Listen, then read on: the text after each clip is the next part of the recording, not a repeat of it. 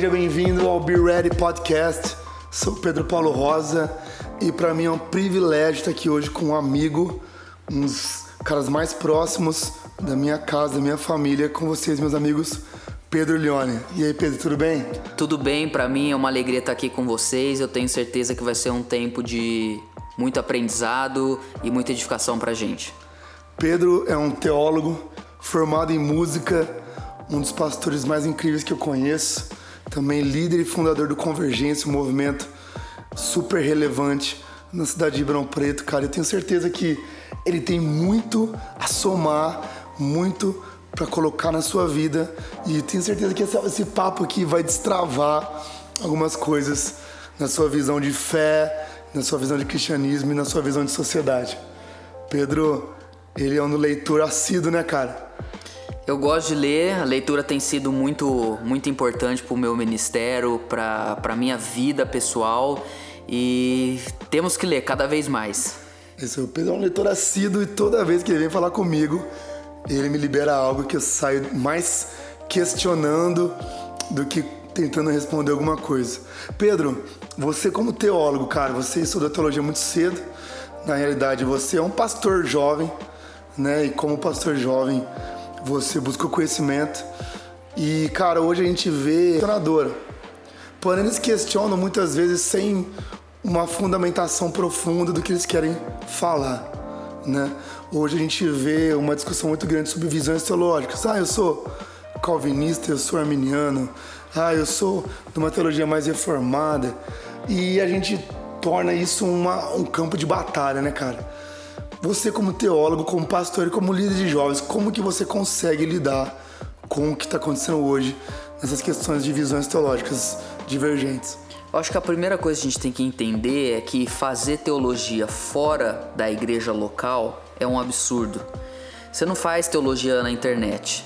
É, esse, essa galera que fica perdendo tempo discutindo ideias, muito mais é, filosóficas do que propriamente dito teológicas na internet, eles estão com muito tempo para começar. eles provavelmente não estão profundamente engajados, envolvidos na igreja local deles. É.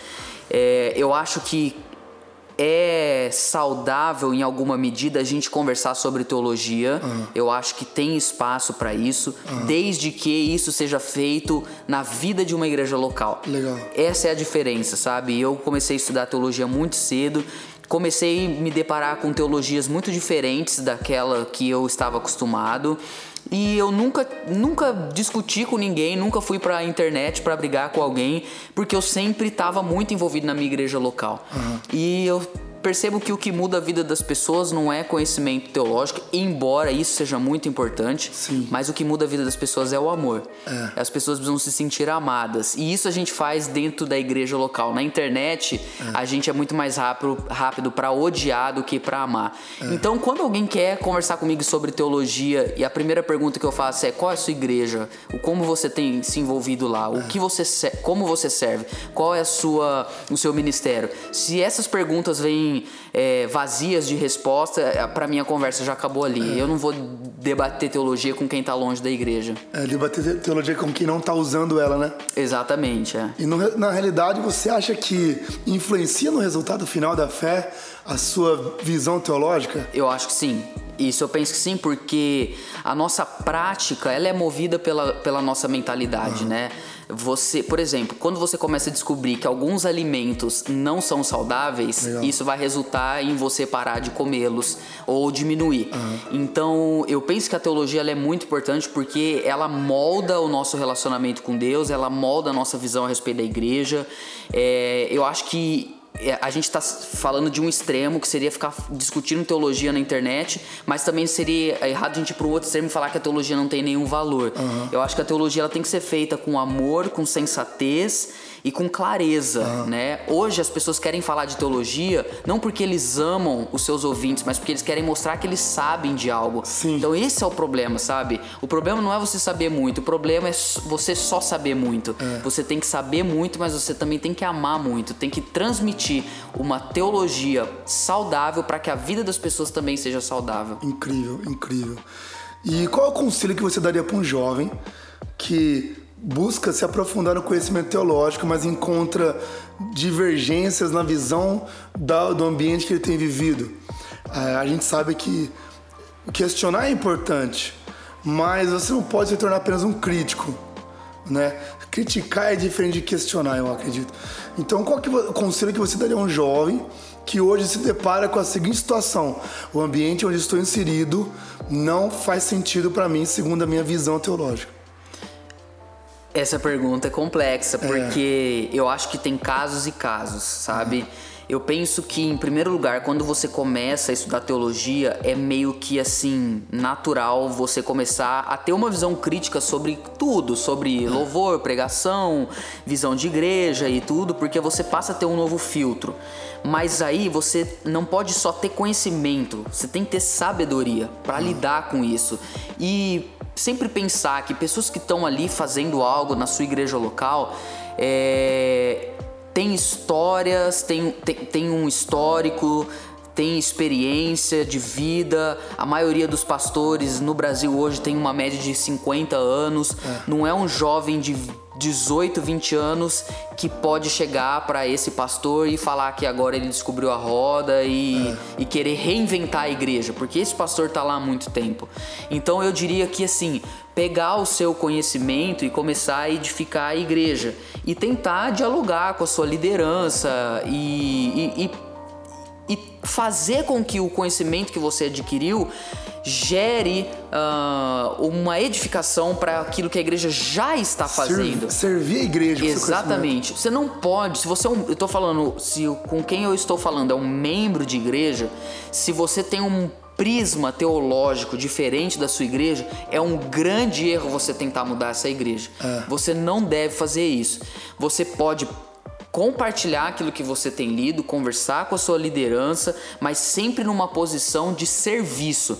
E se você fizer isso, não encontrar espaço e, por, e começar a se sentir totalmente fora, eu diria para você mudar de igreja. É. E procurar então uma igreja que se adeque àquilo que você agora então acredita. Mas nunca tentar promover uma desordem na sua igreja local, porque é importante a gente saber que não existe apenas é, uma visão teológica, existem várias visões teológicas e essas visões teológicas todas têm base bíblica para suas reflexões. É. é claro que a gente faz distinção entre heresia e ortodoxia, mas tem coisas que a igreja não condena como heresia, mas ela pode ser discordada Sim. porque há espaço para isso. Então, para resumir esse ponto aqui, se você está se sentindo fora da sua igreja, primeiro passo, tente servir com aquilo que você aprendeu. Se não, procure um lugar que você acha que você se adequa melhor. Não transforme o lugar onde você está num, numa zona de conflito, né? Exatamente. Seria isso. Isso não, isso não tem, isso não é bíblico, isso não é saudável. Isso é perfeito. Eu acredito que tem uma galera tentando construir algo através de conflito, né? E o conflito, cara, ele sempre vai gerar estresse, machucado, ofensa. A gente tenta impor a nossa opinião, mas a nossa, a nossa opinião, quando ela é imposta, ela se transforma numa ofensa. Quando ela é pedida, ela se torna uma solução. Então eu acho que a gente tem que buscar mais ser solução do que ser ofensa, não é verdade? E tudo isso, Pedro, essa questão sua de estudo teológico, essa sua vida cristã, essa maneira como você escolheu viver, isso não vem de hoje, né? Eu sei que você é um jovem, pastor jovem, você, por ser pastor jovem, você foi um cristão mais jovem ainda. E o que a gente vê hoje na nossa geração é que muitas pessoas têm uma inconstância na sua fé, constância na sua certeza, inconstância na sua caminhada cristã ministerial. E você, pelo, pelo tudo que você tem feito, tudo que você tem construído, você talvez tenha passado por conflitos pessoais, mas você nunca abandonou sua fé. Então, qual seria para você o conselho para que a nossa geração obtenha mais constância na fé? Bom, primeiro é importante a gente entender que todos nós passamos por crises nos mais variados níveis da nossa fé. Eu já passei por crises em vários segmentos diferentes. Já passei por crises ministeriais, já passei por crises pessoais de saber se eu estava realmente no lugar certo ou não. E já passei até crises é, de fé mesmo, de pensamentos assim acerca de Deus, acerca da salvação em si. É, eu acho que todo mundo que, que tenha uma cultura de refletir muito, de ler muito, em alguns é. momentos a gente. O pessoal vê a figura do pastor e pensa que nunca houve uma crise ali, né? Exatamente, é. exatamente. Então é importante a gente entender isso e saber também que não é porque nós vencemos algumas crises que nós não teremos outras, outras. pela frente. É. É, eu acho que isso faz parte da nossa caminhada cristã. Agora, o que você fala, Pedro, para mim é uma das coisas mais assim mais importantes a sempre serem abordadas em pregações, em reflexões, em estudos cristãos, que é a questão da perseverança. Uhum. Porque a própria palavra fé no Novo Testamento, no grego, é a palavra pistes e é a mesma palavra usada para fé, é a mesma palavra usada para fidelidade. Então, uma fé verdadeira é uma fé que dura, é uma fé que continua. E eu penso que uma das coisas mais importantes para a gente ter uma constância e o que eu vou falar aqui, por incrível que pareça, não é nenhum nada novo, novo é. mas é o nosso relacionamento pessoal com Deus. E aqui eu quero relatar uma experiência que eu tive com um, um pastor, um teólogo, um professor que eu admiro muito, que é o Ziel Machado de São Paulo. E uma vez eu estava conversando com ele, perguntando para ele o seguinte, Ziel, eu queria saber uh, se você pudesse dizer algo para mim, porque eu tenho visto muitos pastores na faixa de 50 anos totalmente perdidos, totalmente é, desanimados, com um tanque vazio. É, e eu vejo você no auge do seu ministério, ele tem por volta dessa idade. Eu queria saber o que, que você poderia dizer para mim para que quando eu tiver essa idade e isso não aconteça comigo, eu esteja no auge do meu ministério.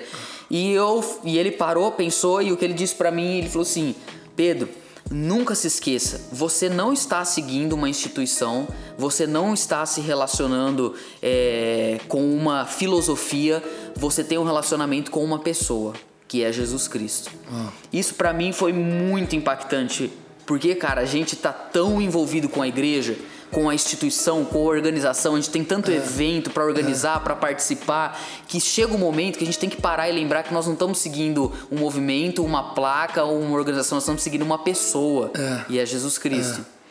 Então eu acho que esse é o grande fator que vai deixar com que a nossa fé seja fiel é, continuamente. Nunca esquecer, nós não estamos seguindo uma religião, a gente tem um relacionamento real e pessoal com o Senhor Jesus Cristo. Muito, muito importante que você falou, cara. Sinceramente, é algo que Deus tem falado no meu coração.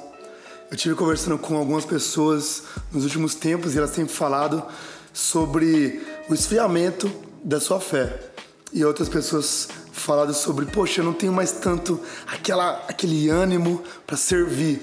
E, eu sempre, e uma das respostas que eu dei para essa pessoa foi, cara, cuidado, porque a partir do ponto onde você deixa de fazer aquilo que Jesus pediu para você fazer, você está muito próximo a viver uma pós-fé na sua vida. Porque todas as pessoas que deixam de fazer aquilo que Jesus mandou fazer, significa que a, pessoa de Jesus, a palavra de Jesus, já não faz mais tanto sentido para você. Não é mais decisivo na sua, na sua vida, não é mais decisivo no seu tempo, na sua energia. E eu, eu brinco que eu posso responder todas as dúvidas e eu posso resolver todos os problemas das pessoas com uma simples pergunta: como que está a sua vida com Deus? Uhum. As pessoas elas podem vir com N problemas. Eu pergunto: como está a sua vida diária com Jesus. Uhum. Eu acredito que a vida diária com Jesus, a vida na presença de Deus, ela não significa que você não vai ter problemas, uhum. mas ela leva você a olhar os problemas de uma nova perspectiva. Uhum.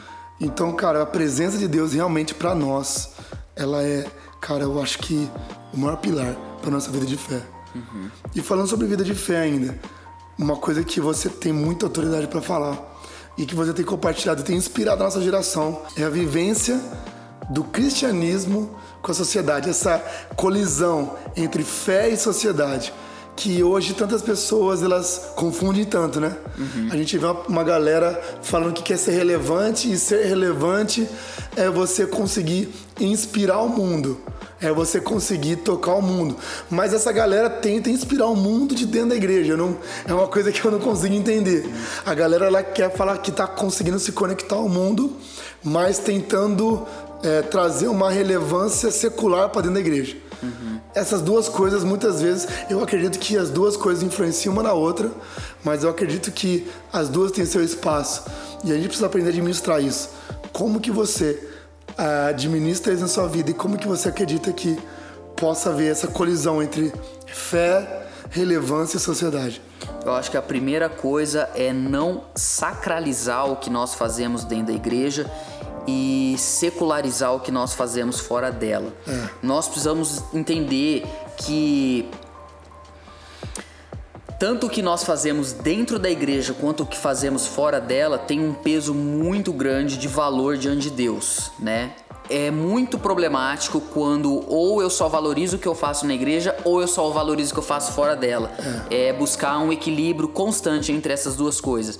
Eu creio que tem pessoas que elas foram chamadas por Deus para investir a maior parte do tempo delas dentro da igreja como creio também que tem pessoas que foram chamadas por Deus para investir a maior parte do tempo delas fora da igreja. Uhum. Mas eu creio que todos nós, cristãos saudáveis, precisamos é, investir tempo dentro da igreja e fora da igreja. Uhum. Para falar sobre investimento de tempo dentro da igreja, eu creio que já é, é bem mais claro para nós hoje, né? A gente se envolver na nossa igreja e tudo. Até porque o centro da tua pergunta é, é o outro lado. Como Sim. a gente pode uh, se envolver uh, de uma maneira uh, eficaz fora da igreja. Eu diria, primeira coisa, para mim, assim, seja um bom funcionário. É a primeira coisa. Cara, as pessoas querem trazer uma revolução no mundo, uma influência, só que eles chegam atrasados no trabalho. É. Eles não são funcionários não de bate excelência. meta. Não bate a meta. Não é. fazem além do que eles são pagos para fazer. É. Nós precisamos, como cristãos, em primeiro lugar, ser exemplo em tudo que nós fazemos. E é muito importante que a gente entenda que Deus é importante para o nosso trabalho e o nosso trabalho é importante para Deus. Eu tô cansado de ver cristãos que pensam que o que eles fazem dentro da igreja é para Jesus e o que eles fazem fora da igreja é para o patrão deles. E isso não é verdade. O apóstolo Paulo vai falar duas, três vezes que quando nós estamos trabalhando, nós não estamos servindo ao nosso Senhor, mas nós estamos servindo a Deus. É. Senhor ali no sentido de patrão. Uhum. Então, cara, quando você está preenchendo uma planilha no Excel, ou quando você está ligando para um cliente, ou quando você está tomando um café com o seu patrão, é, tudo isso é altamente espiritual. E tudo isso tem valor. Então, eu penso de verdade, cara, que a influência que nós vamos ter na sociedade é um resultado do nosso engajamento nela. Sim. Entende? Ah. Então, como bons funcionários que levam em primeiro lugar a sério os princípios da palavra de Deus e que têm uma postura de servir, de amar as pessoas e que em meio a isso, enquanto eles, nós estamos servindo a nossa empresa, uh, Deus começa a abrir espaços para nós pregarmos o evangelho, é. orarmos por, por pessoas, é, levarmos uma palavra de esperança, é no meio do processo. É. Por quê? Para resumir, o que eu quero dizer é o seguinte: quando você entra no seu trabalho com uma mentalidade, pensa assim, eu vou abalar esse lugar com o poder do evangelho, eu vou orar aqui por pessoas vou avivar, pessoas, meu... vou é. avivar, todo mundo vai se converter. Cara, mas você não faz o mínimo que é ser um bom funcionário, isso nunca vai acontecer. Nunca. Porque as pessoas não querem ouvir algo de alguém que não tem moral para falar nada. Alguém que inspira. Exatamente. É. Então, cara, a primeira coisa, quando você estiver ali na sua empresa sendo um bom funcionário, não tô falando que você tem que ser melhor do que todo mundo, você tem que ser o melhor que você pode ser. É. Quando você estiver ali altamente engajado na vida da empresa, as pessoas vão começar é. a perguntar: "Cara, por que que você não fala mal do nosso patrão? Por que que você chega cedo? Por que que você trabalha até o último minuto do expediente, as pessoas vão começar a é. questionar por que você é diferente e aí a hora que elas perguntarem isso, você vai falar o seguinte: porque eu conheço Jesus e ele mudou a minha vida. Se a gente viver assim, a cidade é. vai ser transformada. Uau! A galera quer ter um botão, né? É. Eu giro meu botão pro modo crente, aí eu tenho que ser excelente, uhum. porque isso custa a minha salvação. Agora, quando eu tô no meu trabalho, eu giro um, um modo secular. É. E aí eu não preciso ser tão bom, porque isso não me exige excelência, Uhum. né? Eu acredito que a galera precisa entender que tudo é espiritual, como você falou. Uhum. Tudo é espiritual e a gente pode inspirar as pessoas e a gente mostra que a gente é cheio do Espírito Santo, não só fazendo coisas pra Deus, Uhum. mas servindo as pessoas à nossa volta como se fosse pra Deus, cara. Uhum. Cara, é excepcional isso. E isso, e e isso faz parte da sua vida, né? Uhum. Eu acho que, como você bem mesmo disse, quando a gente começa a entender isso, se torna orgânico. Uhum. É, é- é natural você ser um bom funcionário, né, Pedro? Com certeza, cara. Eu acho que a começar de nós, pastores, é, eu sou tempo integral igual a você e a gente tem uma grande é, oportunidade de não fazer nada. Porque nós podemos ir para a igreja e ficar no nosso computador. Então, se a gente não for os primeiros a ter uma agenda intencional, a organizar as nossas funções, a trabalhar com dedicação, com horário para entrar, para sair, fazer além do que nos compete, do que é a nossa responsabilidade, a gente começa a ter um pouco mais de autoridade para poder transmitir isso para as pessoas, sabe? Então, é, eu, eu quando durante a semana eu vou trabalhar na igreja, em certo sentido, aquilo ali é, é como se eu trabalhasse numa empresa, é o meu trabalho. Eu, eu tenho atribuições a serem cumpridas, sabe? Subir no púlpito e pregar é uma parte importante, mas é uma parte do ministério. Então, assim como as pessoas que eh, trabalham em empresas e elas vão na célula, vão no culto, vão na igreja, mas também têm as suas funções, eh, nós também temos essa que viver essa administração do nosso tempo, né? É. Incrível, incrível. Cara, eu acho que você foi tão inspirado quanto eu nesse papo com o Pedro. São dois Pedros aqui tentando te passar algo. E eu acredito que você, a partir dessa conversa, a partir de tudo que você recebeu, você pode viver mais pronto para tudo. Be ready. Esteja pronto para o que Deus quer fazer na sua vida. Pedro, obrigado pela oportunidade. Obrigado por tudo que você carrega. E obrigado por ter compartilhado de tanta sabedoria com a gente aqui nesse podcast. Pra mim foi um prazer, sempre bom estar com o Pedro Paulo Rosa. Aprendo muito também, sou sempre muito desafiado e espero que vocês sejam abençoados e a gente se vê por aí.